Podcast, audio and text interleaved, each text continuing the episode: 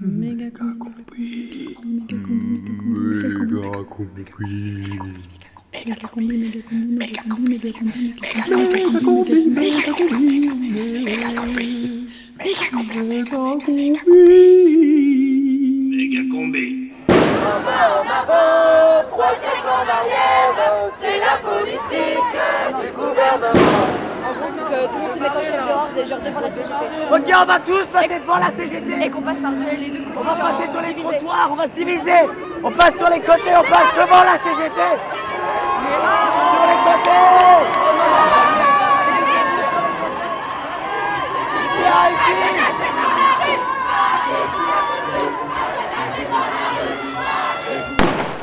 Ça continue de dépasser la CGT, même si on défile à ses côtés et que son service d'ordre est parfois du côté policier. Ça continue, ça continue de se réunir sur des centaines de places en France. Nuit debout Poitiers, nuit debout Rennes, nuit debout Nantes, nuit debout Morlaix, nuit debout Besançon, nuit debout Marseille, nuit debout Montreuil, nuit debout Bruxelles, nuit debout Barcelone, nuit debout Bourg-en-Bresse, nuit debout Saint-Denis, nuit debout Saint-Symphorien-sur-Coise, nuit debout Foix, nuit debout dans les Cévennes, nuit debout Côte-Saint-André, nuit debout Brest, nuit debout Saint-Étienne, nuit debout le Drancy, nuit debout sur la place des Fêtes, nuit debout sur place de la République, nuit debout sur la place Guichard à Lyon et ça continue. Nous sommes aujourd'hui le 79 mars.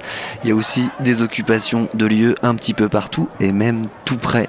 Il y a une radio dédiée à tous ces mouvements qui émet tous les soirs depuis la place de la République à Paris. C'est Radio Debout. Vous pouvez l'écouter tous les soirs entre 20h et minuit sur radiodebout.net net et pour les infos fraîches sur le mouvement contre la loi El Khomri et son monde, il y a les Canu Info. C'est dans une heure sur Radio Canu, puisque ce soir, la prime team de la méga combi n'est absolument pas dans la place. Elle vous parle en léger différé depuis Israël.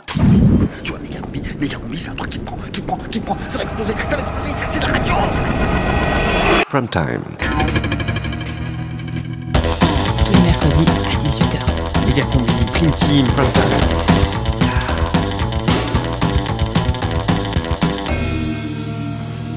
C'est euh, le prime time de Megacombi? Euh, non, je crois que c'est la prime team de Megacombi, non?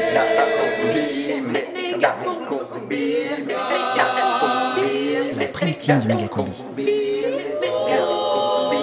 À 18h ce mercredi.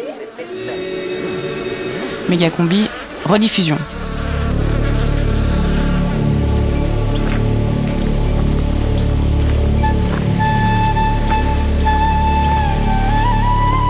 1948. Quelque part en Palestine, un jeune couple chargé comme des mules et habillé comme des esquimaux de Sibérie foule enfin le sol de la Terre Sainte.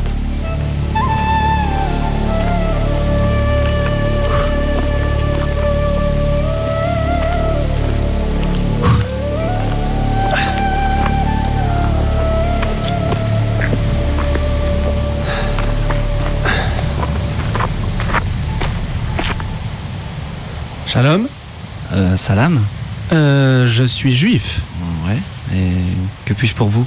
Eh bien, je viens sur ma terre. Votre terre? Oui, je suis juif et je suis sans terre.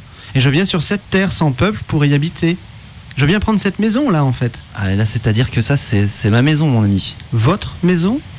Mais vous êtes juif? Hmm, Non, non, je suis euh, musulman. Mais vous n'êtes pas chez vous là. Écoutez, il doit y avoir un malentendu. Cette maison, c'était celle de mes arrière-grands-parents. Et, et je vous assure qu'elle n'est pas, elle est pas du tout à vendre. Hmm, je comprends, mais mettez-vous dans ma place. J'étais là avant vous. Et il y a un problème, chérie Adèle, ne te mêle pas de ça, veux-tu? Oh, dis donc, et tu me parles autrement parce que là, avec tout ce voyage, j'en ai vraiment plein les talons. Hein. Il fait vraiment chaud ici. Très jolie chapka, madame. Oui, merci, monsieur. Adèle, laisse-moi discuter avec mon ami mahométan, veux-tu? Oui, bon, arrête de faire ton SS là, Kurt. Adèle C'est bon, j'y vais, ça va. Hein. Bon, je vous prie de m'excuser, monsieur, mais nous avons fait longue route. Ce fut vraiment un long voyage. Je vous en prie, mon ami. Ma femme va vous apporter de l'eau. Par contre, euh, concernant la maison, vous, vous devez faire erreur. Mais j'étais ici avant vous. Je suis pas sûr de bien vous suivre, monsieur. Comment pouvez-vous être ici avant moi? Vous venez de me dire que vous arrivez d'un long voyage. Et en croire vos collants et votre bonnet, vous venez d'un pays froid. Oui, j'arrive de France. Je vivais en Pologne, mais nous avons dû fuir ces dernières années. Toute notre famille a péri. Enfin, j'imagine que vous connaissez notre histoire. Oui, nous avons effectivement entendu parler des, des nazis. Mon but n'était pas de vous réveiller de mauvais souvenirs. Je, je- je m'excuse quand même d'insister, je ne vois pas quel est vraiment le lien avec euh, ma maison. Eh bien, ce que je veux vous dire, monsieur, c'est que nous avons été rejetés de partout pendant des siècles. Et ça s'est fini en Shoah. Alors maintenant, nous rentrons à la maison. Et la maison, c'est ici. Écoutez, monsieur, je n'ai euh, personnellement rien à voir ni avec les nazis, ni avec les pogroms dont vous avez été victime en Europe, ni avec toute cette histoire d'antisémitisme.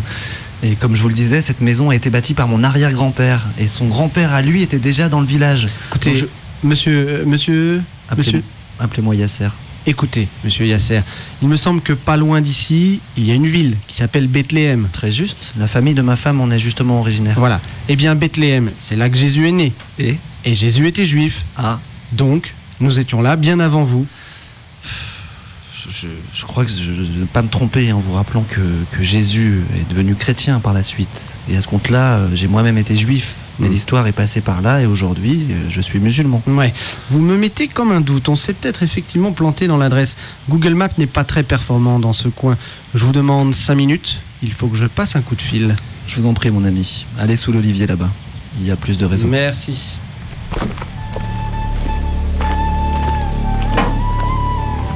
Allô, Théodore Qu'est-ce qui se passe, chérie C'est un juif. Il y a déjà quelqu'un Il veut prendre notre maison.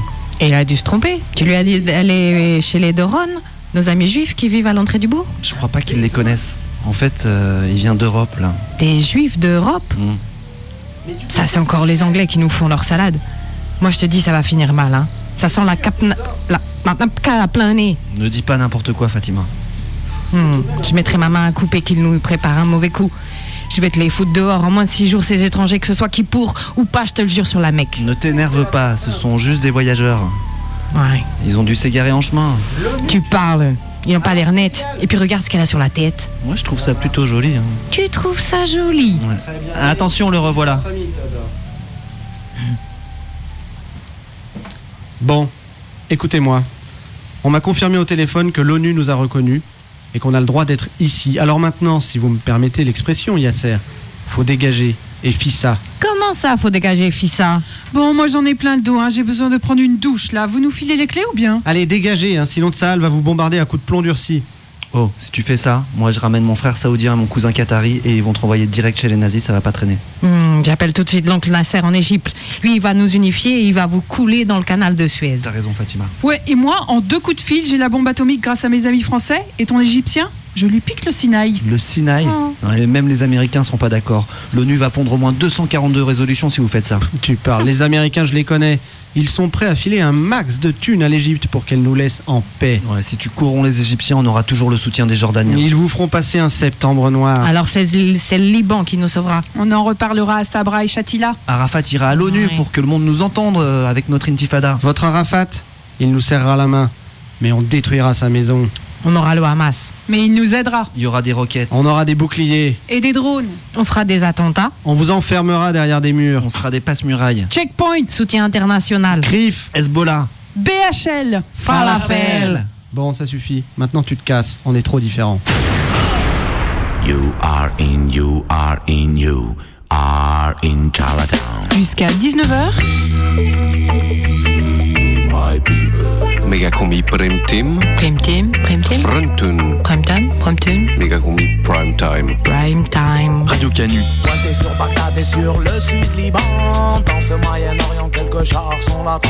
Latents les attentats du Hamas et du Hezbollah. Et moi j'attends la Palestine depuis 50 ans. De retour, les vampires du processus de l'épée. Ils viennent s'occuper des territoires occupés. L'intifada appelle le monde, mais ça s'en occuper. Ces enfants ne connaissent de la paix que votre été maltraité. Charlatan, attends un peu que je te parle, charlatan. Recule tes chars. L'ONU depuis le début ce sont des charlatans. Le monde arabe et ses petits princes aussi sont des charlatans. Comme le mot soit, ils brouillent les œufs à la sauce charlatan. Dessine-moi un mouton avec des cornes charlatan. L'épuration ethnique, tu la pratiques charlatan. Charlatan, fais pas pour nous. On va faire des enfants fabricants de guerre, de kamikazes et de colons. Qu'est-ce que le TPI attend? Charlatan, que je te parle, charlatan. Recule tes chars et va-t'en, charlatan. Attends un peu que je te parle, charlatan. Recule tes. Car c'est le sol de tout le monde ici. C'est pas un sol de tout compte là. Oui, c'est l'affaire de Palestine ici. Ici tout compte, tout compte. Ici tout compte, tout est compté. Welcome, welcome to the... Un demi-chef de génocide palestinien. Quel sémite a pu espérer Qui a pu rêver d'extermination massive? Sûrement pas celui qui a vécu la Shoah. Qui s'est permis en cage de people of Judah. Qui avec les nazis a passé contre C'est pas le petit peuple, c'est pas toi et moi. C'est les gros sous déguisés en diaspora. Bourgeois et charlatan Attends un peu que je te parle charlatan. Recule tes chars et va-t'en charlatan. Attends un peu que je te parle charlatan C'est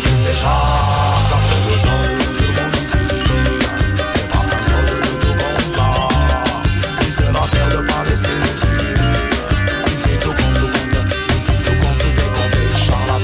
Vous écoutez Méga Combi, une émission qui vous colonise.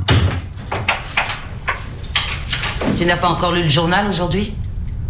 Je l'ai lu d'un bout à l'autre, madame la professeure. Il le ramène à Jérusalem pour le traduire en justice. Évidemment, sinon pourquoi est-ce que le Mossad l'aurait kidnappé Et tu trouves qu'ils ont raison Ils auraient beaucoup mieux fait de le descendre directement dans les rues de Buenos Aires au lieu de l'enlever. Oui, mais s'il l'avait fait, tu peux Tu être as certain. oublié de m'embrasser. Finalement, l'enquête a révélé que l'évasion d'Adolf Eichmann d'Allemagne vers l'Amérique du Sud a pu avoir lieu après la délivrance par la Croix-Rouge d'un passeport que le Vatican lui a permis d'obtenir.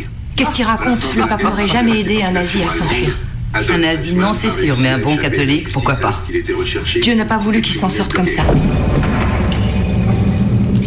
C'est simplement formidable, Anna, que toi, que l'un d'entre nous tous puisse assister à ce grand procès. Ce n'est pas un grand procès, c'est un procès illégal. L'enlèvement commis par ces crétins du Mossad est un acte illégal. Israël a d'évidence le droit sacré de juger un nazi pour ses crimes contre le peuple juif. Le droit sacré Oh, mais Hans, t'es devenu complètement messugué ou quoi? Mais c'est là que se sont réfugiés la plupart des survivants. Exactement. Et les survivants veulent se confronter à ce criminel, ils veulent se retrouver face à lui. Se retrouver face à lui. Et ils vont tous défiler devant le tribunal. Ils seront cités comme témoins, en effet. Mais alors, ça va durer pendant des années. Méga Combi Israël.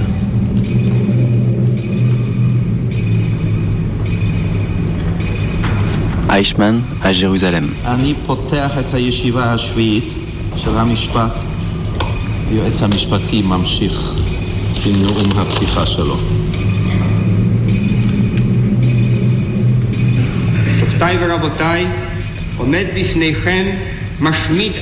Mesdames et messieurs, l'homme qui est devant vous est le destructeur d'un peuple, l'ennemi du genre humain.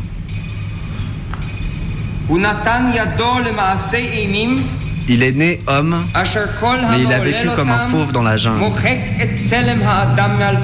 Il a commis des actes abominables. Des actes tels que celui qui les commet ne mérite plus d'être appelé homme, car il est des actes qui sortent du champ de l'humain, qui sont au-delà de la frontière qui sépare l'homme de la bête. כי הוא עשה מתוך Je demande à la Cour de considérer qu'il a agi avec ardeur, רצון de son plein gré ותאווה et avec passion, עד תום. jusqu'au bout. כלל לא הייתה שייכות למשרד ארבע עם אושוויץ, כן דבי גזי, שאחרים ישלו להקים תפקיד. גיא אדולף אייכמן, לקום על רגליהם, זה לא אדולף אייכמן, לשלוח אצבע מרשיעה כלפי תא הזכותים, ולזעוק כלפי היושב שם בסיסמה שנפרצת. הריני מבקש שתקבעו כי בן מוות האיש הזה. C'est pourquoi je vous demande de condamner cet homme à mort.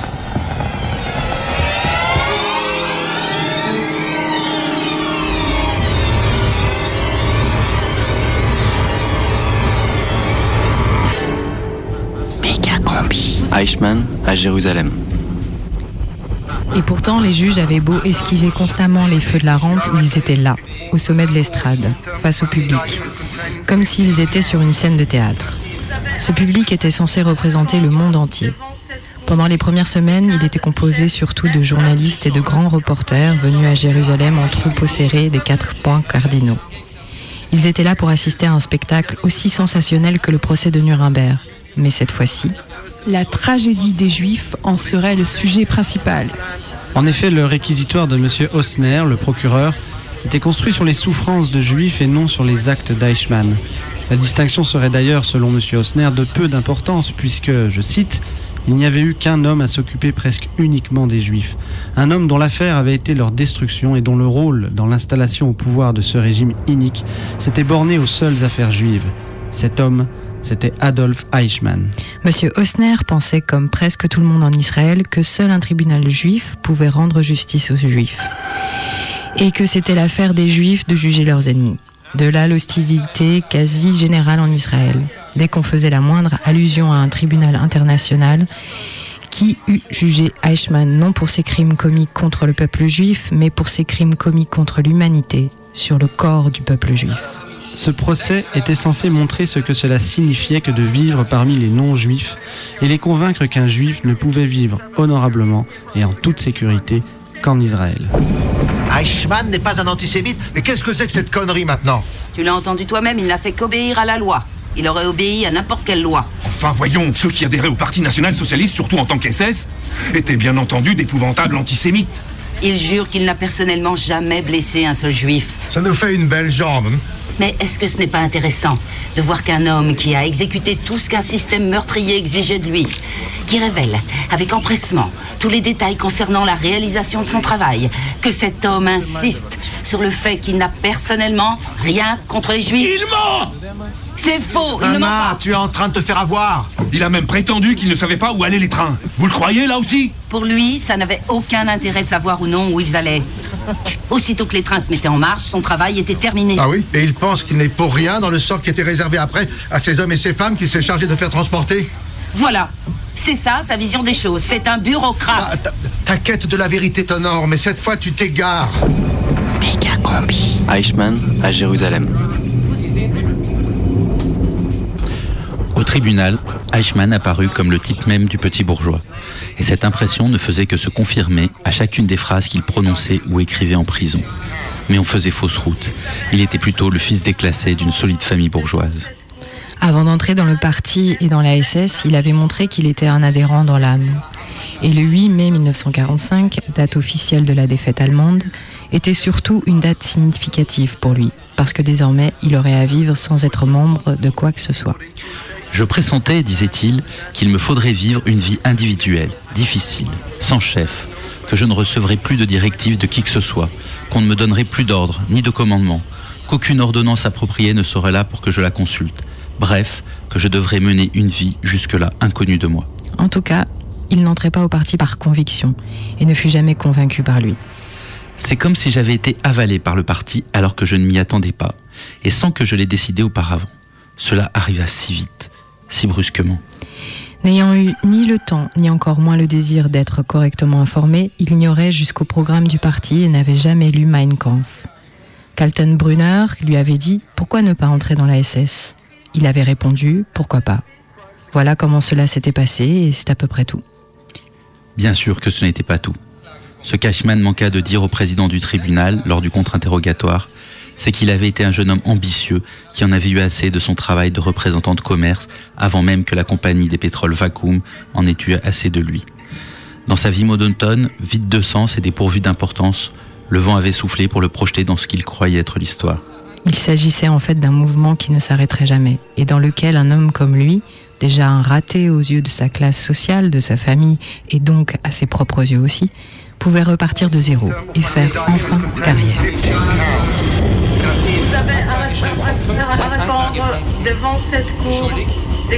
Le langage administratif est mon seul langage, disait Eichmann. Mais ce qu'il faut remarquer ici, c'est que le langage administratif était devenu son langage parce qu'il était réellement incapable de prononcer une seule phrase qui ne fût pas un cliché. Certes, les juges avaient raison lorsqu'ils finirent par dire à l'accusé que tout ce qu'il avait dit était du bavardage creux, si ce n'est qu'il pensait que ce creux était fin et que l'accusé voulait dissimuler d'autres pensées qui, bien que hideuses, n'étaient pas creuses. Une telle supposition ne tient pas si l'on considère la remarquable constance avec laquelle Eichmann, malgré sa mauvaise mémoire, répétait mot pour mot les mêmes expressions toutes faites et les mêmes clichés de son invention chaque fois qu'il faisait allusion à un incident ou à un événement important pour lui. Qu'il écrivit ses mémoires en Argentine ou à Jérusalem, qu'il s'adressa à l'officier de police qui l'interrogeait ou au tribunal, il disait toujours la même chose avec les mêmes mots. Plus on l'écoutait, plus on se rendait à l'évidence que son incapacité à parler était étroitement liée à son incapacité à penser. À penser notamment du point de vue de quelqu'un d'autre. Il était impossible de communiquer avec lui, non parce qu'il mentait, mais parce qu'il s'entourait du plus efficace des mécanismes de défense contre les mots et la présence des autres et contre la réalité en tant que telle. Malgré tous les efforts de l'accusation, tout le monde pouvait voir que cet homme n'était pas un monstre. Mais il était vraiment difficile de ne pas présumer que c'était un clown. Et comme une telle présomption aurait été fatale à toute l'entreprise, comme il était aussi assez difficile de la soutenir vu les souffrances qu'Eichmann et ses semblables avaient infligées à des millions de personnes, ces pires clowneries passèrent quasiment inaperçues. Et on n'en rendit jamais compte. Osez nous décrire ce meurtrier comme un clown, un petit serviteur décérébré d'Hitler qui n'avait aucune opinion propre. Elle va jusqu'à dire qu'il est normal. C'est Anna Arendt. Tout dans l'intelligence, rien dans la sensibilité. J'adore cette phrase dans ton article, Norman. J'espère que vous avez tous lu cette critique extrêmement incisive. C'était quoi le titre La perversité d'un esprit La génial. perversité d'un esprit génial. Et en plus, je trouve que tu as été plus fair-play qu'elle ne le méritait. Et maintenant, bien sûr, elle est choquée. Ah, foutaise, elle ne vit que pour ce genre de sensations intellectuelles. Exact. Et elle est trop intelligente pour ne pas avoir prévu le scandale qu'elle provoquerait en mettant en cause les chefs juifs dans les camps. Vous traitez tous Anna Arendt comme une suspecte qui passerait en justice. Au lieu de vous rappeler qu'elle est un penseur politique respecté. Elle pourrait défendre Himmler lui-même, tu continuerais de la soutenir. Anna a été contrainte de s'exiler. Elle a connu la brutalité d'un camp de détention. N'est-ce pas remarquable qu'elle soit rigoureusement la seule à pouvoir aborder ce sujet sans avoir besoin de se lamenter? Justement, comment tu expliques ça? Tu crois qu'elle est plus intelligente que la plupart des gens doués de sentiments? S'il fallait simplement être plus intelligent que toi, ce serait facile. Elle est surtout plus courageuse que vous tous. Méga combi. Eichmann à Jérusalem. On trouve rarement dans les documents des mots crus tels qu'extermination, liquidation ou tuerie. À leur place, des noms de code étaient prescrits. Pour tuerie, on devrait dire solution finale, évacuation ou traitement spécial. Quand il ne s'agissait pas des juifs qu'on envoyait à Theresienstadt, le ghetto des vieillards, pour les juifs privilégiés, on parlait alors d'un changement de résidence. La déportation était rebaptisée réinstallation ou encore travail à l'Est. Les porteurs de secrets ne pouvaient donc parler un langage non, co- non codé qu'entre eux. Et il est peu probable qu'ils l'aient fait pendant qu'ils vaquaient à leurs tâches meurtrières quotidiennes ou devant leur sténodactylo ou autre employé de bureau. Quelle que fût la raison de ces règles de langage, elles contribuèrent considérablement au maintien de l'ordre et de l'équilibre mental dans de nombreux services spécialisés et dans les fonctions les plus diverses, dont la coopération était indispensable en la matière. Mieux encore, l'expression règle de langage était elle-même un nom de code. En langage ordinaire, on appellerait ça un mensonge. Eichmann à Jérusalem. Eichmann fut jugé coupable pour tous les chefs d'accusation après huit mois de procès. La sentence fut très attendue et n'a surpris personne. Un procès, écrit d'avance, sauf pour certains, et surtout une certaine Anna Arendt, qui a su montrer les rouages et analyser la mise en scène d'un spectacle avant tout tenu par des enjeux très politiques. Puisque vous avez soutenu et exécuté une politique qui consistait à refuser de partager la terre avec le peuple juif et les peuples d'un certain nombre d'autres nations, comme si vous et vos supérieurs aviez le droit de décider qui doit et ne doit pas habiter le monde. Nous estimons qu'on ne peut attendre de personne, c'est-à-dire d'aucun membre de l'espèce humaine, qu'il veuille partager la terre avec vous. C'est pour cette raison, et pour cette raison seule, que vous devez être pendu.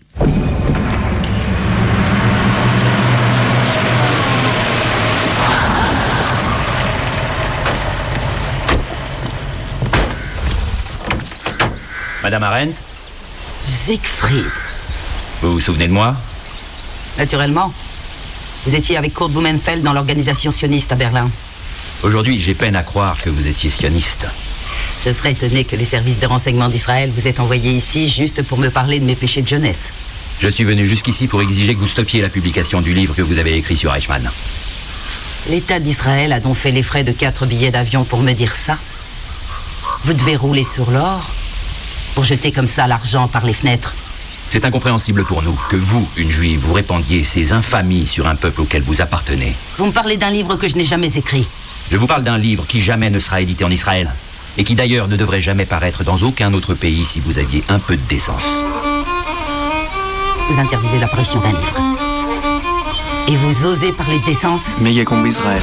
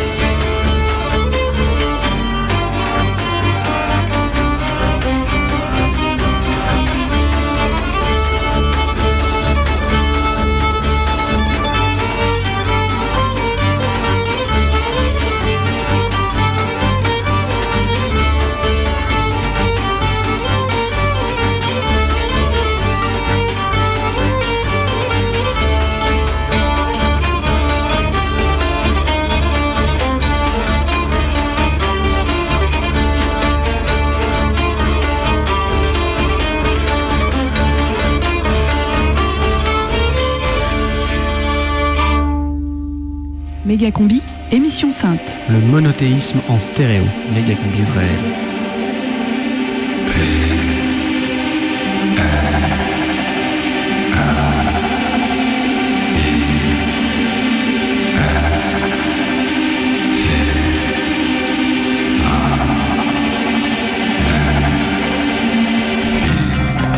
« 1996. 1996. Ou peut-être 1997. Frère bossait dans une association de sensibilisation des jeunes dans les pays en guerre. Et lors d'une de ses missions, il m'invite à jouer de la basse en Palestine. J'avais 18 ans, les cheveux blonds jusqu'aux fesses, et j'écoutais Nirvana. C'était la belle époque du rock alternatif. Je saute dans un avion avec tout l'argent de l'association, que je devais leur amener. 25 000 dollars collés au ventre. J'arrive à Tel Aviv, et là, c'est le choc culturel. Je croise une femme très belle, j'observe un peu mieux. Elle a un flingue à la taille. J'en conclus qu'elle fait partie de la sécurité de l'aéroport. Et c'était ça, un pays en guerre. Des armes de partout. On ne pouvait discerner les flics des civils. Et pour moi, la tension était palpable. Je suis arrivé en début de soirée. Mon frère me retrouve et nous montons dans un bus, puis un taxi qui nous amène au checkpoint. C'était surréel, comme dans les films. 3-4 militaires qui nous observent sous tous les angles. Je crois que je ne comprenais pas vraiment ce qu'il se passait, ni ce qu'il se jouait. J'avais les 25 000 dollars collés au ventre. La survie de l'assaut en dépendait. Je ne sais pas comment on est passé, et d'un coup on se retrouve dans le no man's land, entre deux, sur une centaine de mètres, on marche sur les projecteurs. Arrivé de l'autre côté, en Palestine, c'est grosse détente, un taxi pourri nous attend, et on file avec quelques arrêts vers le centre de Gaza. Tout au long de ce périple, j'avais ma basse. J'ai rencontré des Égyptiens et nous avons fait un concert dans un restaurant à Gaza. Certaines personnes n'avaient jamais vu de basse et je me donnais sur scène à cœur joie. Avec mon petit niveau, l'ambiance rock était aussi quelque peu inconnue. C'était jouissif. J'ai visité un camp de réfugiés où l'on m'a accueilli à bras ouverts. Dans le besoin, ces gens vous offrent le thé sans compter. Les enfants jouent pieds nus. Il y a des bouts de verre et toujours cette même question. Boy or girl? Je crois que sur une population de plus d'un million de personnes, j'étais le seul blond aux cheveux longs. Je suis resté deux semaines et le jour du départ, la douane israélienne ne voulait pas me rendre mon narguilé que j'avais acheté en Palestine. J'ai fait un scandale et ils ont fini par céder. L'avion et les passagers m'attendaient. Je m'installais tout fier de les avoir chier. Aujourd'hui, avec le recul et tout ce que j'ai vu comme documentaires et films autour de ça, je me dis que le régime israélien, son peuple, est basé sur la guerre. Ça fait partie de leur fondement. Sans guerre, les Israéliens sont perdus. Et pour que ça change, je crois qu'il va falloir attendre que les générations passent et commencent à imaginer à être en paix. Commencent à imaginer à être en paix, en paix, en paix, en paix. Être en paix, en paix, en paix.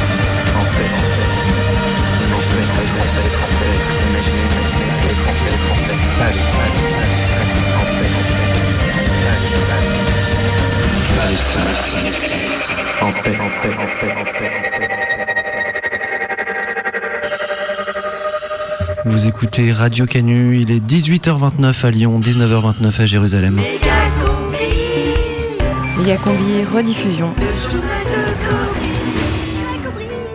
Rediffusion. Salam El Kobri. Et non, Combi Kobri a été pris en otage par un obscur groupe d'islamistes sionistes, mais il a réussi à s'entendre avec eux pour nous faire parvenir un journal par fax. Alors, shalom Frib. Shalom Combi. Tout de suite des nouvelles de la Terre promise. Des milliers de tweets et sa photo sur le net, mais d'où vient le petit homme moustachu retrouvé chez ce couple de transsexuels albinos de Tel Aviv Alerté par des voisins qui s'inquiétaient depuis des années, la brigade de protection des petits êtres moustachus est intervenue tôt ce matin au domicile de ce couple très pâle, à l'heure où il rentrait de boîte, passablement drogué. Le petit homme moustachu, également très brun, qui dit s'appeler David, serait en bonne santé, mais aurait vécu les 30 dernières années dans un environnement gay très déstabilisant. Un test ADN a été effectué prouvant à 98% que David n'était pas le fils biologique du couple, même si ces derniers ont produit quelques photos de grossesse peu convaincantes selon les enquêteurs. D'après les premiers éléments de l'enquête, le petit homme aurait été enlevé dans un pays voisin et déjà son portrait s'affiche sur les paquets de café turc et dans les magasins de farces et attrapes de toutes les capitales arabes. Le couple de transsexuels albinos a été inculpé sous le chef d'accusation d'enlèvement de Quadra Moustachu, une activité illicite, rappelons-le, même si des fois c'est vrai qu'ils réclament. Ça, ça me fait penser à mes voisins suédois, ils ont un petit chauve moustachu. J'ai toujours trouvé ça un peu bizarre. On savait que ça existait, en tout cas les livres saints en parlaient, mais le voir en vrai, c'est pas pareil. Des pavillons serrés les uns contre les autres dans un lotissement périurbain posé sur une colline calcinée, la proximité d'un échangeur d'autoroute et de la station d'épuration, des barbus en claquettes avec des fusils d'assaut en bandoulière qui font leur course à Carrefour. Bref, on a enfin identifié la terre promise avec certitude. C'est dans la banlieue nord de Hébron, derrière la double barrière de barbelés électrifiés. Archéologie, découverte étonnante sur les bords de la mer Morte. C'est sur une petite plage près de Jérémiade que l'équipe du professeur Bloom Bloom a découvert le site du plus vieux Club Med jamais exhumé. Dans ce périmètre brûlé de sel et de soleil ont été mis à jour les plus vieux masques et tubas jamais découverts. Ont été également retrouvés un pédalo en forme de char égyptien et un passe camping vieux de plus de 2800 ans, ainsi que les restes humains d'une dizaine d'individus portant des strings ficelles en cuir de chèvre très bien conservés. Ça ne devait pas être très saillant, affirme le professeur Bloom Bloom. Par contre, ça devait grave poser avec les gonzesses. On pense que ça devait être réservé aux personnages les plus importants, sûrement les géos du camping. Déception pour les adeptes du beach volley à Jérusalem. Et oui, les championnats du monde de beach volley n'auront pas lieu sur l'esplanade des mosquées de Jérusalem. C'est finalement le Waziristan qui accueillera cet événement international. C'est une catastrophe. On avait déjà investi dans des milliers de poum poum shorts, se lamente la coopérative des marchands du temple. Se retrouver après Tsahal pour les grands événements ont commémoré cette semaine les 40 ans de la guerre du Kippour. La guerre du Kippour, ce conflit qui a opposé l'Égypte à Israël en octobre 73 avec pour objectif le contrôle des fabuleuses richesses minières du Sinaï et notamment le Kippour, cette pierre jaune fluo et combustible qui fond sous la langue et qui permet de digérer spectaculairement bien le falafel. Des milliers de vétérans rassemblés par le biais du site copaindarmée.com se sont réunis sur le principal site minier et se sont gavés de Kippour bien goûtu toute la journée. Expédition, encore une longue traversée du désert pour Lawrence. You can't cross the desert, Lawrence. C'est ce que lui répétaient tous les Bédouins sur le parcours. Et pourtant, il vient de traverser le Negev dans son traîneau tiré par des dromadaires en moins de 11 mois, pulvérisant de deux jours le précédent record. Il y a eu des moments difficiles, concède Lawrence, surtout quand les dromadaires décidaient de s'arrêter plusieurs semaines parce qu'ils trouvaient quelques touffes d'herbe. J'avais beau les fouetter comme un dingue, le drome, c'est lui qui décide. Arrivé à Aqaba, Lawrence ne se repose pas sur ses lauriers et a déjà un nouvel exploit en tête. Peut-être traverser la Manche accompagné d'un dromadaire équipé de flotteurs ou bien faire Orange Montélimar en caravane sur la bande d'arrêt d'urgence un 15 août. Météo enfin, c'est toujours l'été indien. Demain, il fera 21 degrés à Jérusalem, 21 à Ramallah, 21 à Bethléem, 21 à Hébron. Il fera 21 à Tel Aviv et 21 à Haïfa. Par contre, il fait toujours 52 à Gaza. Voilà, c'est tout pour aujourd'hui. Un petit rappel pour les étourdis. N'oubliez pas de renouveler votre carte au Mossad. La deadline, c'est le 1er novembre. Oh, baby,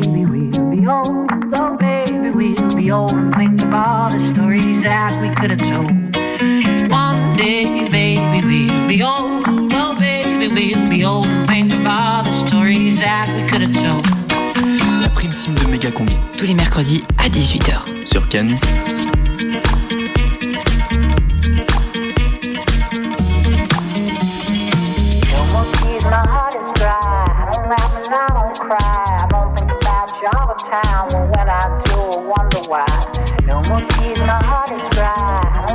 No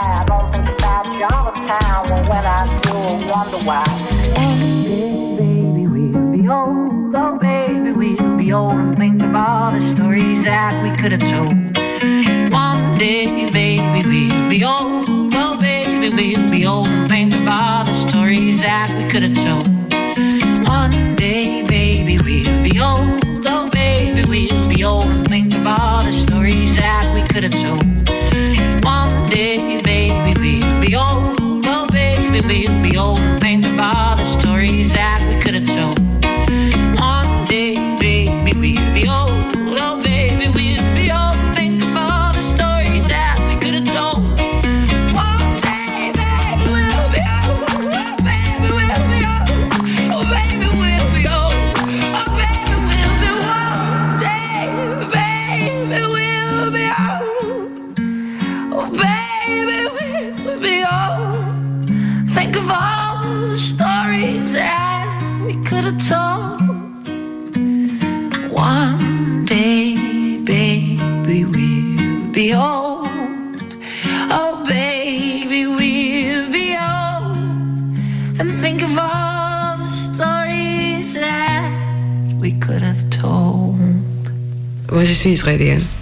Euh, j'ai pas de problème avec mon israélité. Après, j'ai énorme problème avec le régime israélien. En mai dernier, je rencontrais Ruth Rosenthal, artiste performeuse israélienne, à propos du spectacle qu'elle a produit avec son partenaire Xavier Klein. À eux deux, ils forment la Winter Family. En vrac, ils font musique, expérimentation sonore, politique, théâtre documentaire, création radiophonique. Mais c'est le fait qu'elle soit d'Israël qui m'a donné en- envie d'en savoir plus, qu'elle ait envie de parler de Jérusalem et qu'elle ait un discours sur la politique de son pays. Le spectacle qu'ils ont créé s'appelle Jérusalem plomb durci. Je l'ai vu deux fois. Une Israélienne qui raconte la violence de son pays. Quelqu'un de l'intérieur qui dénonce les oppressions, la colonisation et qui nous parle de la dictature émotionnelle d'Israël. Autrement dit, gouvernée par les émotions. Donc on est un groupe de musique? Plutôt expérimental, euh, un peu déprimant, assez politique. Rencontre. Et donc on a fait une pièce de, son, une pièce sonore pour Radio France. Et après on a décidé de faire un spectacle. Donc maintenant Winter Family c'est aussi euh, ce spectacle de théâtre documentaire. Et donc c'est basé sur une euh, des sons qu'on on a enregistré à Jérusalem, qui c'est la ville, ma ville natale, de où je viens. Et en gros, on veut montrer qu'est-ce que c'est Israël pour nous et qui est une dictature émotionnelle qui est très spécifique pour Israël. On a rendu compte qu'en fait, euh, ce pays, il nous contrôle par les émotions, par les célébrations, par les tristesses, par les mémoires. Enfin, c'est assez spécial. Tous les politiques, euh, enfin, ils utilisent des émotions. Mais je pense qu'en Israël, c'est vraiment quelque chose que tu dois sentir euh, part de quelque chose. Du coup, tu laisses aller à plein de trucs qui sont absolument euh, pas ni morales, euh, ni. euh, enfin, des choses qui, qui font en ton propre nom. Et en fait, comme tu es manipulé quelque part, quand tu es brainwashed, enfin.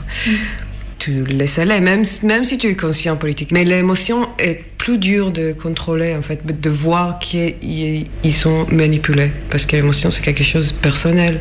Donc on pense que ça, c'est de toute façon quelque chose de nous. Et quand on rend compte qu'en fait, euh, non, ils sont manipulés, les émotions, c'est assez fort, enfin, c'est assez euh, effrayant en fait. Est-ce que vous pouvez présenter ce spectacle en Israël? Oui, c'est ça aussi, c'est un peu euh, fait partie le mens- mensonge, je sais pas. Israélien, Israël est une démocratie. Il y a une liberté de parole assez grande, assez, euh, enfin, assez belle finalement, mais la dictature, à côté de ça, la dictature émotionnelle est tellement forte que c'est pas très important qu'est-ce qu'on dit en fait. Après, euh, je pense qu'Israël a besoin, leurs artistes, pour montrer justement qu'ils sont démocratiques. Et donc, du coup, ils laissent les gens dire tout ce qu'ils veulent, et critiquer, et parler d'occupation, et parler de choses qui sont d'autres dans d'autres pays ils sont secrets donc en Israël on peut le parler dessous. Donc oui c'est- plus libre qu'à France je pense dans les paroles après dans, dans les actions euh, c'est pas une, c'est une dictature c'est un pays qui occupe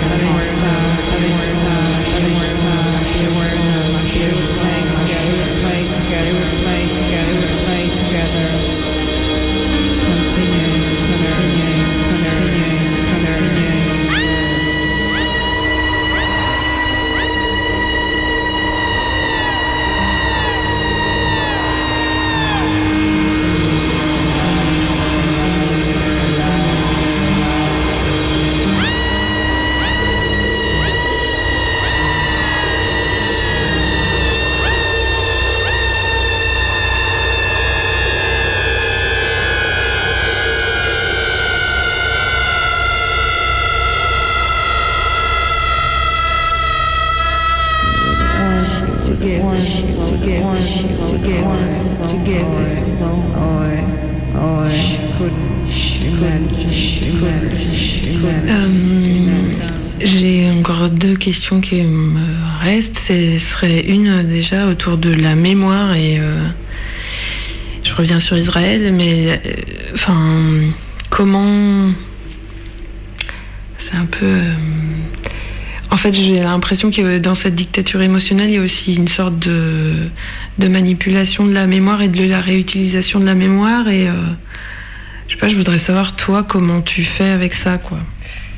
Et Enfin, la mémoire, je parle de, donc du coup la deuxième guerre mondiale, la Shoah, oui, oui, persécution, la- tout ce qui passe à travers les générations et qu'on hérite et, euh, et qui en France, enfin, je, je dis ça aussi parce que moi je me suis intéressée à ça et que en fait quand je me suis intéressée à ça, je me suis quand même pris euh, beaucoup de choses dans la tronche en me disant mais en fait euh, euh, on est dans une instrumentalisation euh, de la mémoire de Ah, ouais.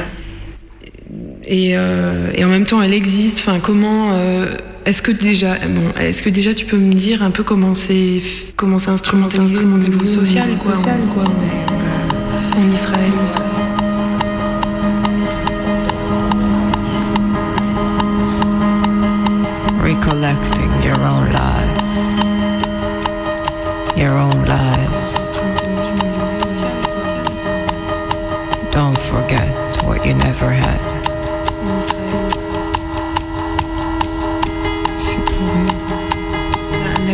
perds de, du, du coup, du coup, du système social, le chômage, persécution, tout ce tout ce qui passe, passe à travers les générations, et si.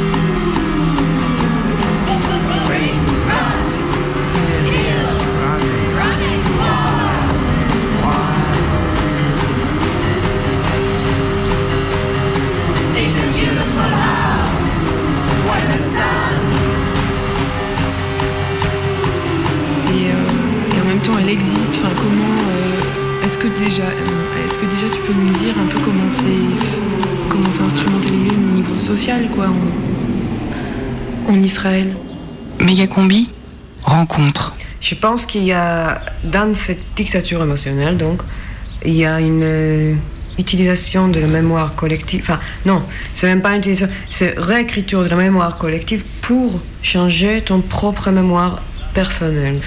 Et donc, l'État israélien réécrit la, la mémoire. Enfin, comme tous les États d'ailleurs, tous les États, ils réécrivent une histoire choisie, parce que toutes les histoires sont choisies, et comme ça, ils reconstruisent une mémoire collective.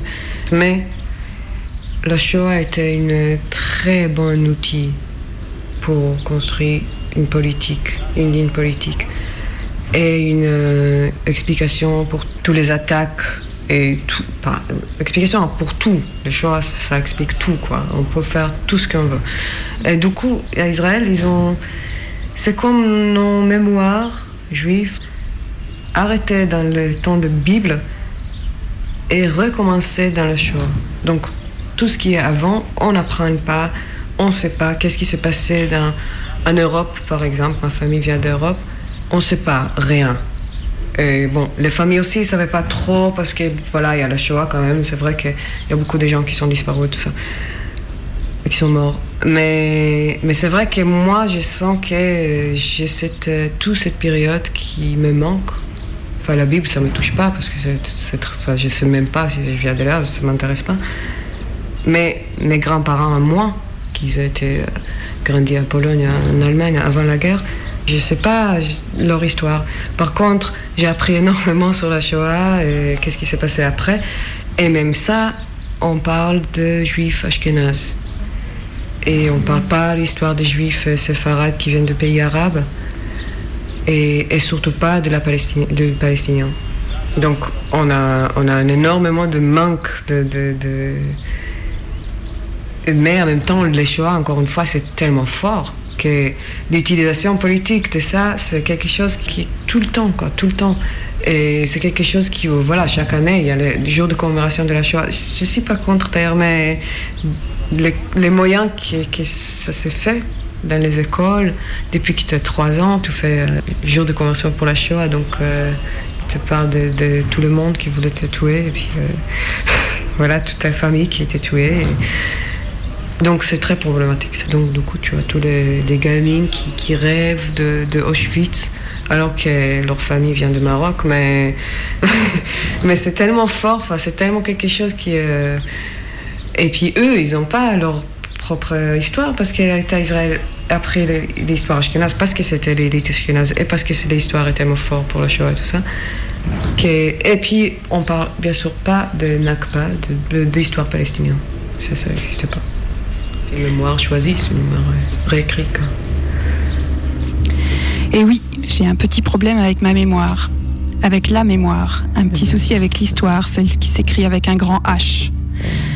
Pour faire l'histoire, il faut des faits, des dates, des lieux. Un contexte, des personnages principaux et des secondaires, des gentils, des méchants. Il y a ensuite les témoins et les relais de l'histoire, les descendants, ceux qui veulent oublier et ceux qui rappellent sans cesse. Qu'on rappelle sans cesse ou qu'on veuille oublier, il y a quelque chose qui passe. À l'origine, c'est une histoire.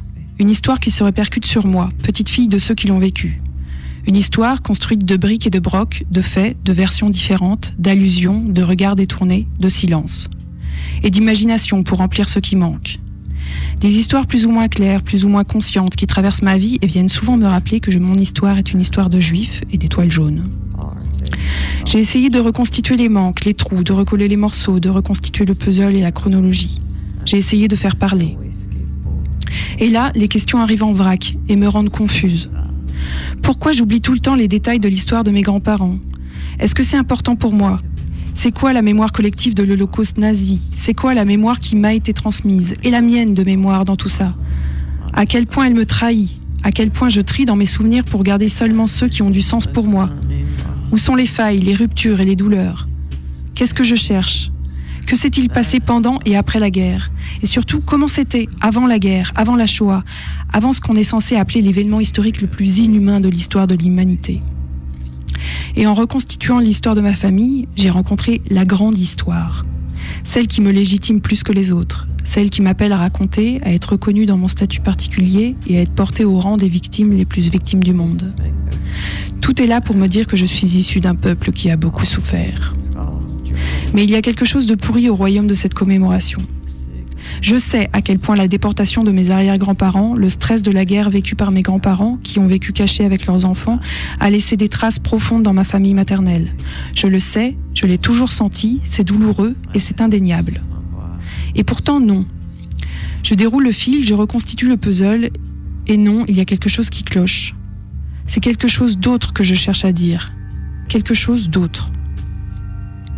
Un jour, j'ai rencontré un très vieux monsieur juif, monsieur Lévy. Il m'a dit de lire et de prendre des notes pour ne pas oublier. Faire des listes avec les noms, les dates, les lieux et les numéros de convoi. Savoir l'histoire par cœur. Monsieur Lévy, lui, il connaît l'histoire jusqu'au bout de ses vieux doigts. Et il a tout mis dans un livre. Ça a donné un livre de 7 kilos, qu'il a lâché fièrement sur la table. Son poids a fait rebondir ma tasse de café et m'a abasourdi. C'est ça la mémoire de la Shoah? 7 kilos de noms? C'est ça qu'il ne faut pas oublier Les noms, les dates, les lieux et les numéros Monsieur Lévy est un gardien. Gardien de la mémoire sanctifiée et sacralisée de la Shoah, preuve de la haine contre les Juifs depuis la nuit des temps et rempart contre tous les reproches. Justification de l'existence d'un pays oppresseur. Alors j'ai su que je ne trouverais pas de réponse chez Monsieur Lévy. Mais voilà, ce que j'ai appris de cette recherche historique et factuelle, c'est que la vérité n'est rien si on ne déterre pas les émotions qui vont avec. Parce que Monsieur Lévy m'a fait une petite fiche avec le numéro de convoi dans lequel mes arrière-grands-parents ont été emmenés, à Auschwitz. Combien d'hommes, de femmes et d'enfants ils transportaient, et combien sont allés direct à la chambre à gaz, et combien ont survécu? Sans sourciller, il me l'a faite, la petite fiche. Sans me regarder, sans émotion, sans faille.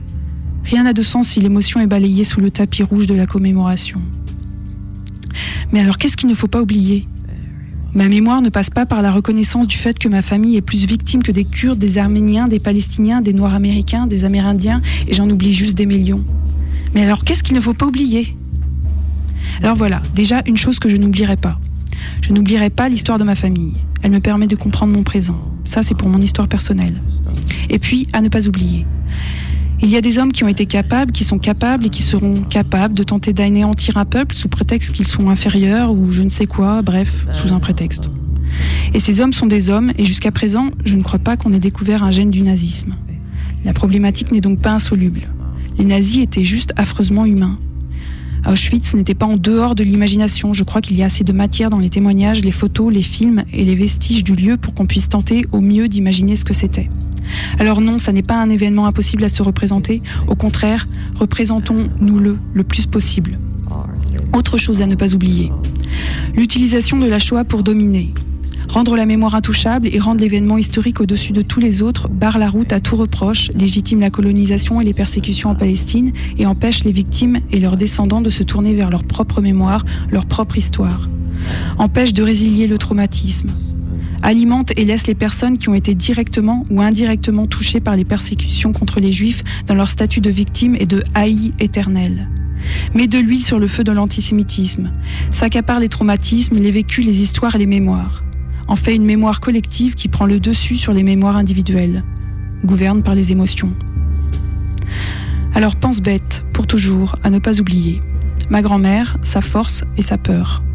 Une citation d'Anna Arendt en parlant des dirigeants nazis, une bande d'hommes déclassés qui cherchent à ôter aux autres leur sens de la réalité. À ne pas oublier, les ravages de l'aspiration au pouvoir, les dérives du narcissisme et sa fatale absence d'imagination, les mots, l'importance des mots, que les mots sonnent le plus juste possible.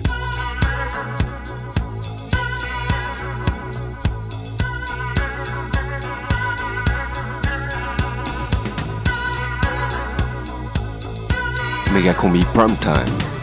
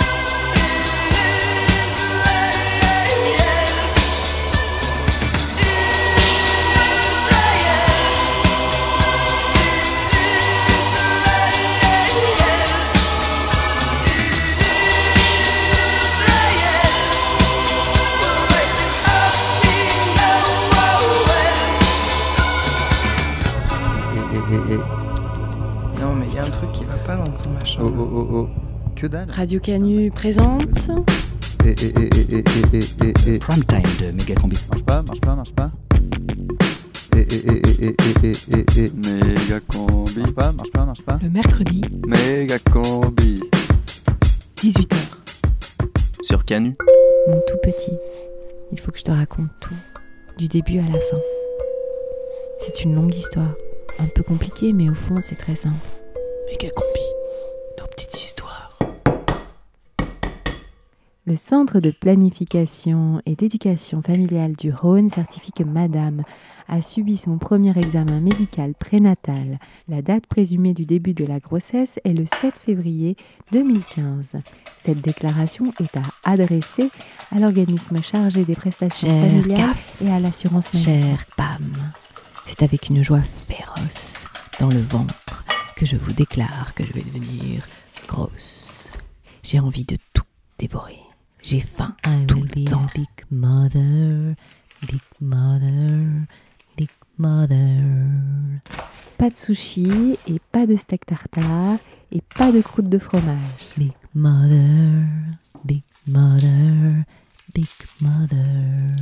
Pas de rillettes, pas de jambon cru, pas de lait cru, que des fromages au lait pasteurisé. Oh, un petit dé de comté, ça va, c'est juste un petit dé. I will be a big mother, big mother, big mother. Une tranche de saucisson, rien qu'une tranche de saucisson, ça va. Pas de charcuterie, donc pas de pâté de campagne. Que des œufs durs bien cuits, pas d'huîtres, ni de fruits de mer, pas d'alcool, pas de tabac et pas de drogue. Hein? Des quenelles à la sauce tomate, une tarte tatin, un couscous, un chausson, Des asperges. une mangue, une raclette, des nems, un bar sauce beurre fenouil, de la morue, une fondue bourguignonne, des petits pois. à la framboise, des tomates farcies, un lapin à la moutarde, un sorbet aux fruits de la passion, Des grenouilles au beurre.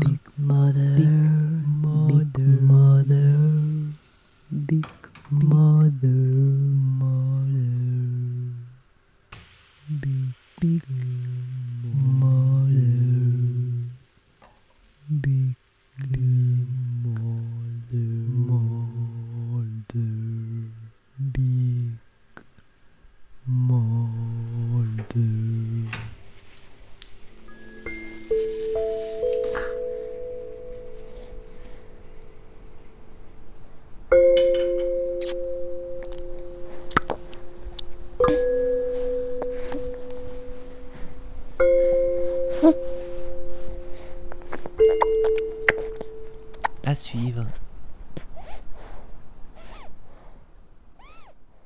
J'ai reçu le pardon. Mais je ne pardonne pas à mon tour. On est encore en vie.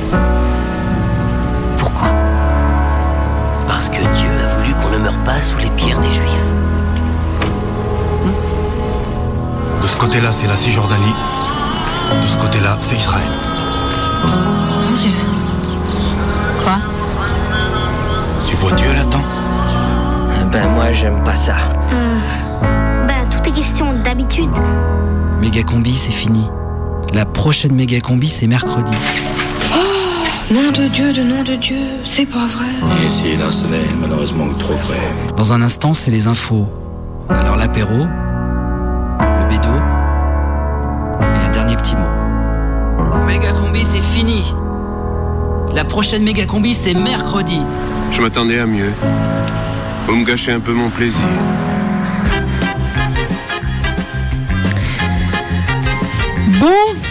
C'était un peu casse-gueule cette émission, mais on s'en on s'en est plutôt bien tiré, non? Oui, oui, au moins on pourra pas nous reprocher d'être tombé dans les clichés faciles. hein. Ah, c'était vraiment un boulot sérieux, hein.